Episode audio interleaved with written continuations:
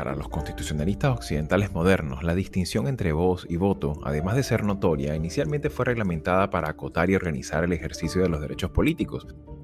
Ciertamente fueron prácticas censitarias y de democracia restringida, pero en las que de alguna manera se reconoce a la publicidad de la expresión como la pauta mínima fundamental para que la democracia pueda germinar. En la actualidad, con la expansión acelerada de los medios digitales y la ampliación global de la opinión pública, la voz y el voto, más allá de los arreglos normativos, parecieran estar en permanente simbiosis. En este sentido de proximidad, se debe entender a la libertad de prensa y de expresión como parte vivencial de la democracia. Tal circunstancia es habitualmente ponderada en la actualidad por varios informes especializados que examinan la calidad de las democracias, de hecho, el propio Latirobarómetro revela que si bien existe más acceso y difusión de información entre nuestros ciudadanos, crece la desconfianza para expresar abiertamente sus opiniones sobre los asuntos públicos. En su informe del 2021, ante la pregunta, ¿usted diría que si expresa públicamente sus opiniones acerca de los problemas del país podría tener consecuencias negativas para usted? Un 55% de los encuestados en la región dijo que sí siendo el porcentaje preocupantemente alto en países como Bolivia, Ecuador, Colombia, Honduras, Nicaragua, El Salvador, Guatemala y Venezuela. Lo cual, además de contribuir al clima de conflictividad social, polariza y lamentablemente empobrece el debate público. En este contexto destaca también las hostilidades dirigidas hacia la prensa y en algunos países la total impunidad contra los ataques a medios de comunicación y periodistas, llegando a situaciones de alta letalidad como en México, Cuba o Colombia, países donde entrevistar, investigar o publicar información sensible puede ser una labor de alta peligrosidad. Llegados a este punto, cabría preguntarnos cuál es la situación actual de la libertad de prensa a nivel regional, qué medidas se están tomando para preservar a la libertad de prensa y de opinión en la región. Y para ir un poquito más allá, ¿son los políticos latinoamericanos respetuosos de la prensa independiente en nuestros países? Para intentar responder estas preguntas, me acompaña en este nuevo episodio Andrés Cañizales, periodista venezolano, doctor en ciencia política y además investigador con una extendida trayectoria académica y de promoción cívica a la libertad de prensa, además de ser destacado columnista de nuestro portal Latinoamérica 21. Con su experticia nos adentraremos a examinar las complejidades de la comunicación contemporánea, así como los desafíos y oportunidades que enfrenta el periodismo en la región latinoamericana, de igual manera nos ayudará a conocer qué tareas nos queda a la ciudadanía para proteger la libertad de expresión como parte de nuestro patrimonio democrático compartido.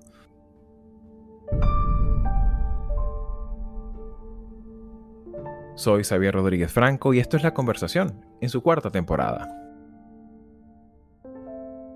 Bienvenidos.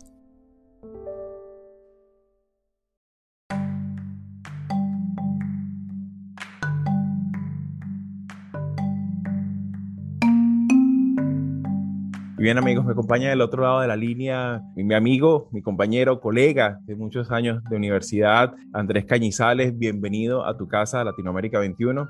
Muchas gracias, Javier. Saludos a toda la audiencia que, que sigue estas producciones de, de Latinoamérica 21. Encantado, para nosotros es un honor contar con tu presencia y sobre todo para tocar este tema que de alguna u otra manera sigue siendo un tema que no tan solo genera preocupación, sino también eh, es importante que, se entienda también que forma parte del ecosistema democrático de nuestras naciones, ¿no? Ciertamente hablamos de lo que es la libertad de prensa. Y para arrancar un poco tu apreciación de, de conjunto, eh, cuando habitualmente se habla de la democracia y la calidad de la democracia. Muchas veces la gente tiene la idea, ¿no? De que son instituciones, que bueno, son instituciones que han estado allí y que van a seguir estando y deben permanecer con ciertos parámetros. Sin embargo, se pierde de vista elementos que, que, van más allá de la propia institucionalidad, que es el caso de la libertad de prensa, las condiciones del trabajo, por decirlo de alguna manera, las garantías que puede ofrecer ese Estado de Derecho para que la prensa en cualquiera de sus formatos, en el marco también de su enorme diversidad, pueda desarrollarse. ¿A qué vendría a responder este principio que pareciera de alguna forma un poco gaseoso, no te parece? Eh, creo que en, en, América Latina tenemos un desarrollo normativo que en buena medida ha estado orientado por decisiones tanto de la Corte Interamericana como de la Comisión Interamericana de Derechos Humanos, donde pues eh, se ha desarrollado la tesis de que la, libertad de prensa es una suerte de piedra angular, de una piedra que sostiene al modelo democrático. Esto no solamente tiene que ver con, la región, creo que cada vez más se entiende que un sistema de libertades eh, está amparado en la posibilidad de que las personas puedan expresarse libremente por un lado y al mismo tiempo también recibir y compartir información libremente. Si eso no ocurre, es muy difícil incluso que otros derechos básicos eh, en el campo político, en el campo económico, que otros derechos puedan eh, poder eh, desarrollarse plenamente. Eso le da, digamos, una importancia a, la, a la, libertad de expresión, siempre pensando que eh, esa libertad de expresión, bueno, tiene un componente importante en el rol que tienen periodistas y medios, pero que en realidad es un derecho transversal que abarca a toda la sociedad en, los distintos ámbitos donde se desarrolla la, la vida social. Y me parece muy importante lo que comentas, ya que hablamos de derechos, ¿no? Ya hablamos del Estado de Derecho y hablamos de aspectos que no se ciñen a un solo país. Coméntanos un poco a nivel, digamos, regional, cuáles serían como las principales referencias institucionales que de alguna manera velan y resguardan y buscan la forma de alimentar y, fomentar esta libertad de prensa que comentaba. Bueno, creo que eh, estas dos instancias que mencioné al principio, tanto la Comisión Interamericana como la Corte, siguen teniendo un norte importante en, velar por, por, eh, por, tanto el derecho a la libertad de expresión y su contracara, digamos, que es el derecho a la información. Existe en el seno de la Comisión Interamericana una relatoría, una relatoría especial dedicada a la promoción, la defensa de la libertad de expresión es un organismo, digamos, que tiene incluso eh, una importante capacidad funcional si se le compara con otras relatorías de la, de la CIDH, eso le otorga, digamos, un, peso en la región. Luego, digamos, han venido mm, surgiendo iniciativas de la sociedad civil en muchos países y algunas instancias de coordinación regional entre organizaciones que trabajan por velar eh, y, proteger y promover este derecho. Pienso, por ejemplo, en el Instituto Prensa y Sociedad, que, que se fundó en Perú, luego un capítulo en Venezuela, em, instancias como mm, la FLIP en Colombia, como eh, FOPEA en Argentina, donde eh, se van generando instancias y luego hemos visto cómo en los últimos años también esas mm, organizaciones a nivel nacional han confluido en, eh, en, crear espacios más regionales, ¿no? Ahora recientemente hemos sabido de una iniciativa que se denomina Voces del Sur, que es donde confluyen, digamos, varias ONGs de países de América del Sur. Igual también en Centroamérica ha habido, digamos, el florecimiento de diversas organizaciones. Creo que en general se asume, eh, aunque muchas de estas organizaciones surgieron o, inicialmente estuvieron motivadas por la protección del periodismo como una tarea o, una actividad que es fundamental para la libertad de expresión, con el paso del tiempo vemos como muchas de estas organizaciones se han abierto a tener un enfoque más amplio sobre esa concepción de trabajo, sobre esa agenda de trabajo para no circunscribirse, no limitarse solamente a la protección del periodismo, que es un asunto importante, sin duda alguna, pero la libertad de expresión no se agota, digamos, o no se limita a el trabajo periodístico.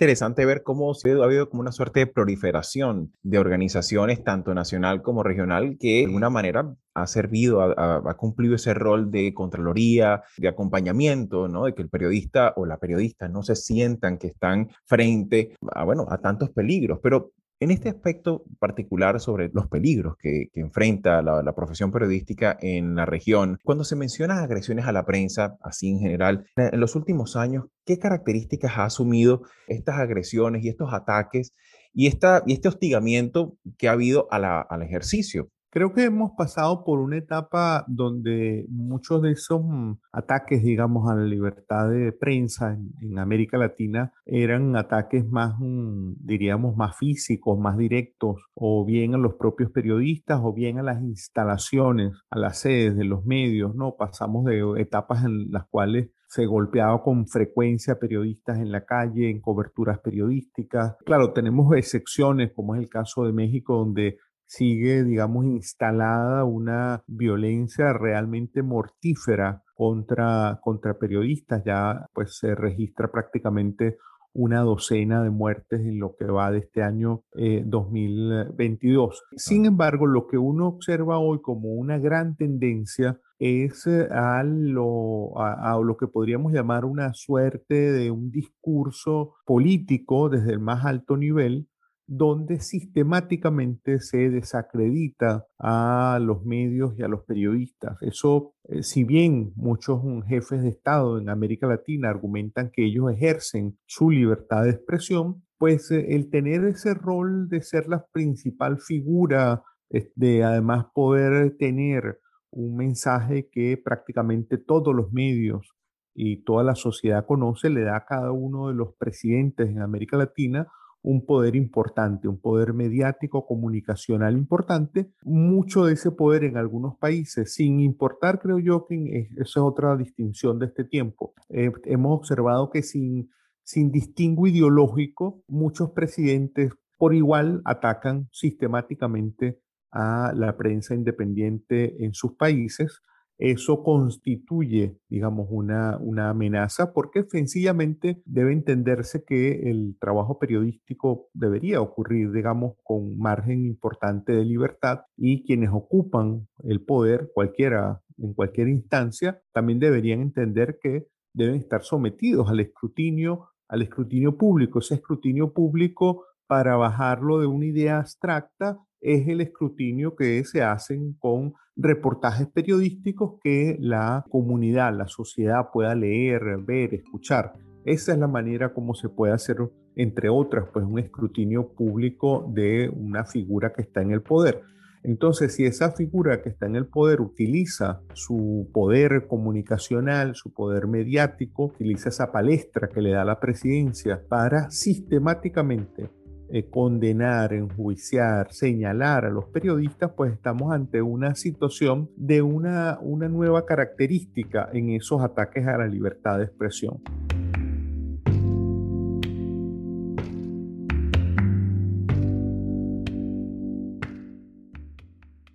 Eh, ciertamente cuando incluso un presidente selectivamente se niega a, responder, o incluso no solo presidentes, incluso eh, ministros, alcaldes, eh, mm, figuras públicas que directamente eh, ejercen una labor de, control previo a, las ruedas de prensa. Incluso yo creo que es un buen termómetro ver la amplitud de las ruedas de prensa ya es un indicador, ¿no? De, de, ese talante democrático que puede desarrollar un político, incluso en campaña. Vemos que en, las últimos, en los últimos años las candidaturas que ha habido en América Latina han sido candidaturas de extremos, ¿no? Y sin duda alguna, uno de los rasgos más distintivos de esta, este precario talante democrático se manifiesta con esa poca disposición, no tan solo a participar y estar abiertos a, la opinión pública, ¿no? Sino que también uno, lo ve también en esa agresividad previa incluso que le incorpora en los elementos de campaña, en sus narrativas, ¿no?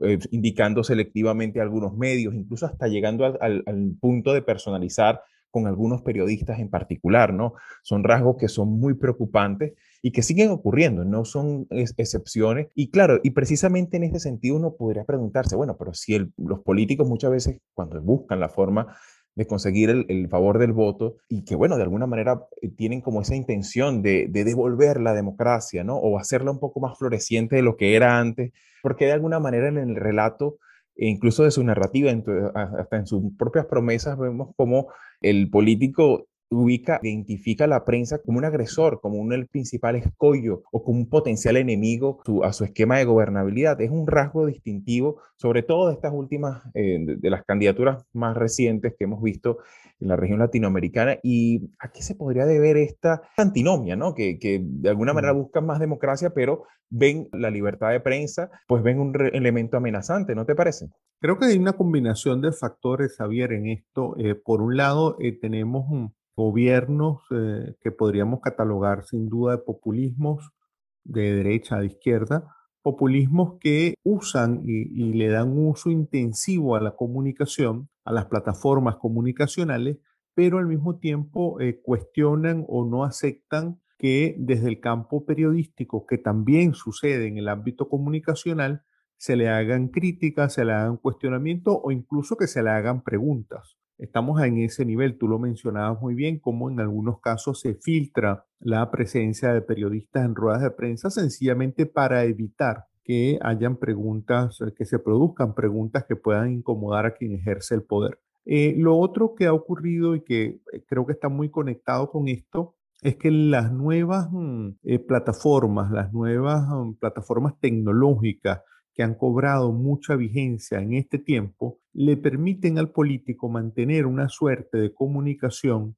que es una comunicación unidireccional con la sociedad, pero le da la idea de, de una tribuna propia que no depende de que un medio reproduzca o no su discurso. Estoy hablando de presidentes que utilizan, por ejemplo, una cuenta en Twitter o utilizan eh, mecanismos a través de la mensajería de WhatsApp, el Facebook, el TikTok, para mm, dar a conocer sus discursos. Eso les permite a ellos que esos mensajes lleguen directamente a la población y además les eh, facilita que esos mensajes no van a ser mediados por los medios de comunicación o el periodismo. Entonces, eh, en esta nueva dinámica, creo que eso ha fortalecido la idea de que los políticos ya no necesitan, no necesitan a los medios, no tienen que cortejar a los medios de comunicación o al periodismo como era necesario en otra época. Es decir, si hablamos hace 20, 30 años atrás, era indispensable que un político tuviese una relación sana con la media, con los medios, porque precisamente la posibilidad de que su mensaje llegara a la sociedad, además de hacer visitas directas, la posibilidad de que su mensaje llegara a la sociedad estaba, digamos, eh, asociado a que los medios de comunicación, la prensa, radio y la televisión, reprodujesen sus mensajes. Hoy eso ha cambiado radicalmente. Incluso tenemos situaciones donde muchas personas que ahora ocupan el poder, algunas de esas personas que ocupan el poder hoy en América Latina, han llegado teniendo ya como candidatos una relación complicada con los medios y habiendo hecho una campaña fundamentalmente a través de las plataformas tecnológicas. Eso me lleva a un punto que, había quedado pendiente de que tú mencionaste ahora, Xavier, de que tiene que ver con la idea de que la prensa fue una suerte, y hablo en pasado, fue una suerte de cuarto poder en algunos países de América Latina. Hoy estamos observando cómo eh, esos medios tradicionales de prensa, radio y televisión sencillamente han perdido el, impacto, la capacidad que tenían de controlar la agenda pública y por tanto creo yo que eh, los medios tradicionales no son el, poder que, una vez fueron. Eh, de hecho, eh, por lo que yo conozco de lo que ocurre en los medios en América Latina, hay una enorme incertidumbre sobre qué va a ocurrir con muchas de esas empresas que están, digamos, además hoy en día también mediadas porque los contenidos que producen la prensa, radio y la televisión ya no son consumidos de forma directa por esas plataformas tradicionales, sino que las personas se enteran de lo que dice el periódico X por la cuenta en Twitter que tiene ese periódico, por ejemplo. Entonces eso da otra dimensión, otra mediación distinta a donde los medios tenían el control también sobre las audiencias. Eso también se ha roto de manera radical y estamos en una situación, diría yo, de, de una gran recomposición de la comunicación política que a su vez está asociada sin duda con la libertad de prensa.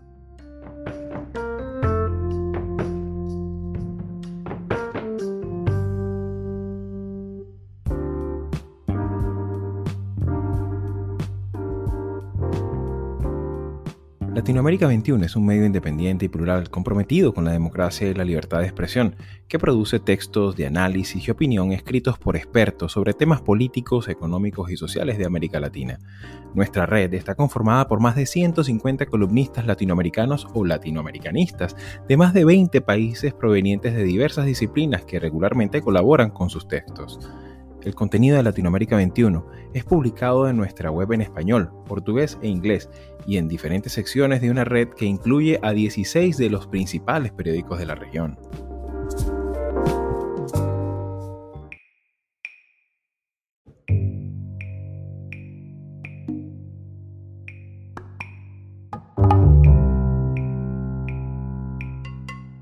Ahora, si vemos el mapa de América Latina, a tu criterio, ¿cuál podría, ¿cuáles podrían ser estos países o estos lugares, ¿no? Donde realmente podemos ver situaciones o escenarios muy críticos a efectos de estas garantías y a efectos de estas libertades de prensa en las cuales de, alguna manera pues deberíamos poner nuestra, nuestro foco de atención en la actualidad, Andrés. Fíjate, si nos guiamos por lo que dicen varios reportes internacionales, por ejemplo, eh, Reporteros Sin Fronteras o los propios informes de la Comisión Interamericana de la Relatoría para la Libertad de Expresión, hay una triada de países, eh, Cuba, Nicaragua y Venezuela, donde efectivamente, pues eh, lo que evalúan la, comunidad internacional de derechos humanos es que allí, francamente, se perdió el espacio de comunicación eh, libre, democrática. Se mantienen medios de comunicación en estos tres países, pero eh, ejercer la comunicación tiene un costo muy alto y hay muchas medidas que se toman para ir cercando, ir limitando o sencillamente eliminando los espacios de comunicación que no son controlados desde el poder. Luego tenemos otro conjunto de países donde mm, hay gobiernos electos democráticamente, pero el ejercicio del poder no siempre es democrático y hay claros oscuros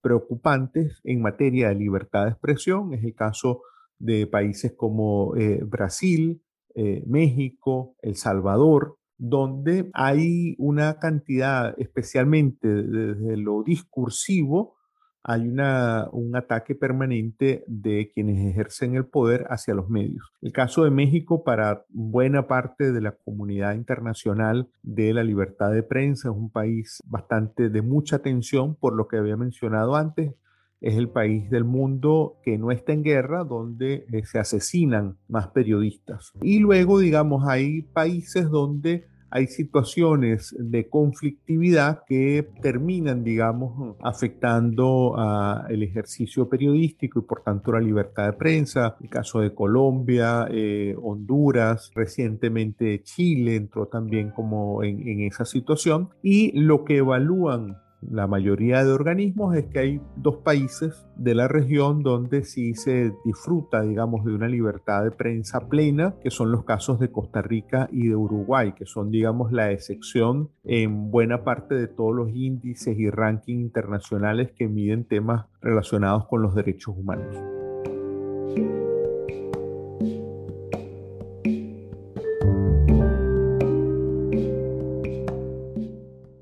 Ciertamente es inexorable como venezolanos tocar el tema Venezuela. A tu criterio y ya como palabra de cierre, durante muchos años pues ha habido ataques sistemáticos, ha sido parte pues de la narrativa gubernamental de, la revolución bolivariana, el identificar a los medios como uno de los grandes protagonistas, ¿no? De, estas fuerzas oscuras que confabulan en contra de las, del pueblo, ¿no? Y ciertamente a lo largo de los años, de las últimas dos décadas, hemos visto momentos muy críticos y de situaciones muy dramáticas con una letalidad importante también en algunos casos, pero también lo que ha sido como esa reducción en las condiciones para el ejercicio profesional del periodismo. ¿En qué ha derivado los últimos años en el caso específicamente venezolano, Andrés? Gracias por la oportunidad, Xavier, de compartir sobre el tema de Venezuela. Efectivamente, Venezuela ha vivido la consolidación, digamos, de un modelo no democrático y eso ha conllevado a que el tema, el derecho a la libertad de prensa, el derecho a la libertad de expresión e información, sea uno de los derechos constreñidos, limitados, restringidos.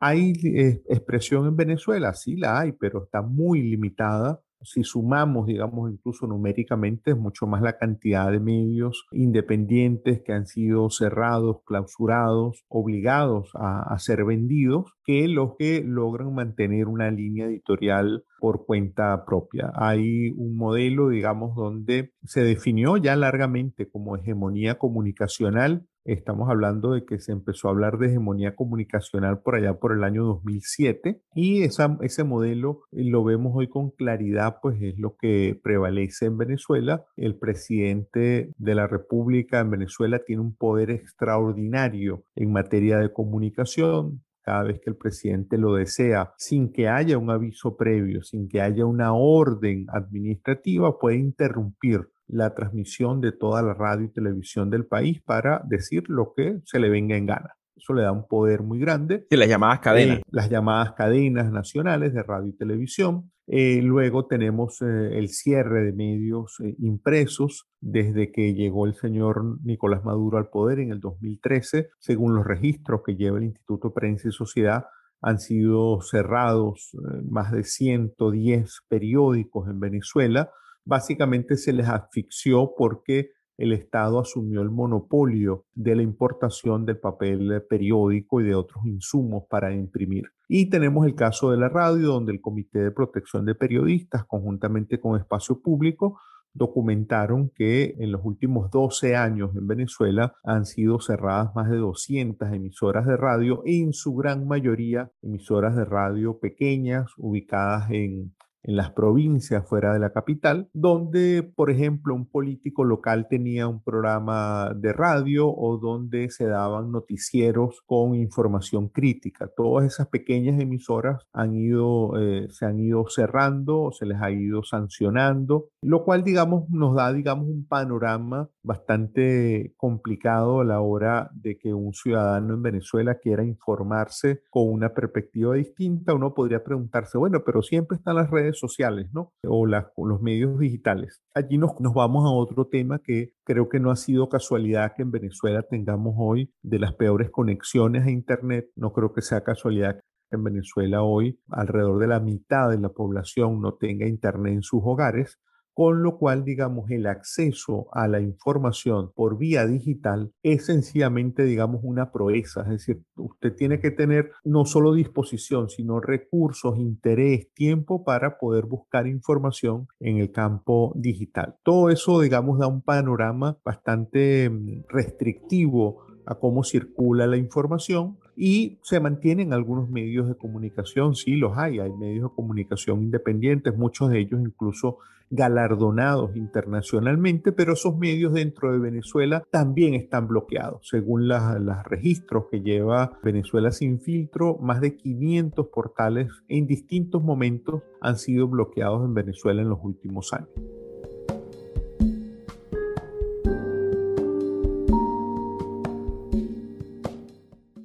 Ciertamente, como bien comentas, pues ha sido a lo ancho y largo de, del territorio nacional y no nada más con los medios tradicionales. Vemos también que esto, ciertas preocupaciones se revelan también con, con, la dinámica a nivel comunitario, ¿no? Con a nivel, en los lugares, incluso en zonas muy distantes a, a las grandes ciudades, un síntoma bastante revelador de cómo la, prensa se ha convertido prácticamente en un objetivo político y en algunos casos hasta objetivo militar. ¿no? Eh, sin embargo, vemos que es una situación sobre la cual la sociedad también ha buscado en la, en la organización civil, en la asociación a nivel internacional, en la, documentación de los casos, en buscar la forma de asociar entre distintas plataformas eh, a nivel interamericano. Sin embargo, eh, llegados a este punto, cabría preguntarse qué otras cosas o, o qué debería seguir haciendo la sociedad civil a efectos de poder resguardar, por decirlo de alguna manera, la salud periodística y el ejercicio profesional y que de alguna manera también se termine de ver de que el que se cierre un medio también es una forma de cercenar la opinión pública, es una forma también de agresión también a la ciudadanía. ¿Qué otras cosas podrían hacerse o qué otras que ya se han hecho deberían seguirse fortaleciendo? Eh, creo que tú has dado en, en el punto, en el meollo del asunto. Yo estoy cada vez más convencido de que la discusión sobre la importancia, la relevancia de la libertad de expresión, la libertad de prensa, tiene que trascender al campo periodístico y al campo, digamos, de los interesados exclusivamente en esta temática y tiene que pasar a ser una agenda del conjunto de la sociedad civil. Es decir, cada vez observo más cómo muchas organizaciones de la sociedad civil, en el caso de Venezuela, que más conozco, pero también lo he visto en otros países, muchas organizaciones de la sociedad civil se resienten por la falta de medios independientes para poder difundir las tareas que hacen. Y allí constatan que el cierre de medios no solamente dejó a periodistas desempleados, sino que también dejó, por un lado, a eh, organizaciones con posibilidades de encontrar espacios distintos a los que maneja el poder para poder dar sus mensajes y por otro lado esos canales de diálogo entre quienes quieren informar y quienes quieren ser informados, que es importante y que es el papel que cumplen los medios de comunicación. Creo que el gran desafío, uno lo observa, pues el gran desafío sigue siendo que esta discusión trascienda a las organizaciones de periodistas, trascienda a los interesados en la defensa y la promoción de la libertad de prensa y que pase a ser un tema general de la agenda de la sociedad civil. Es decir, las organizaciones, cualquier ONG necesita, en el campo que trabaje, cada una de esas organizaciones necesita que haya prensa independiente para que su trabajo pueda tener impacto en la sociedad, para que su trabajo pueda dialogar con la sociedad. Necesita que haya medios, que haya canales, que haya periodistas independientes informándole a la sociedad forma parte precisamente del patrimonio de libertades que las ciudadanías pueden tener y en donde puede tener cierto margen de prosperidad la calidad de la democracia. Andrés, muchísimas gracias por tu tiempo, por compartir con nosotros tantas experiencias y tanto conocimiento que, que, has desarrollado, sobre todo a lo largo de los últimos años. Esta es tu casa, así que bueno, muchísimas gracias por tu participación. No, Xavier, muchísimas gracias. Saludos, aprovecho de saludar a toda la audiencia de Latinoamérica 21. Espero poder estar de nuevo en este espacio contigo, Xavier, en una próxima oportunidad. Seguro que sí.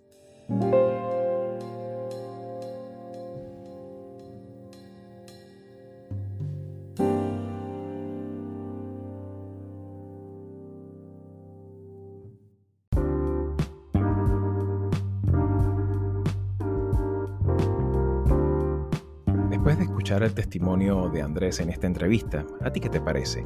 ¿En tu país se respeta el ejercicio profesional de los periodistas? ¿Crees que exista censura sobre determinados temas públicos? Cuéntanos. ¿Qué otros tópicos quisieras incluir en la conversación? Estamos en las principales plataformas de audio como Spotify, Apple Podcasts, Overcast, Google Podcasts y Vox, entre otras, así como en Twitter, Instagram y Facebook. Por estas vías estamos atentos a tus preguntas y sugerencias. El episodio de hoy fue llegado a ustedes gracias a Blue Dot Sessions y el gran trabajo de Carolina Marins. Soy Xavier Rodríguez Franco y nos escuchamos en la conversación de la próxima semana.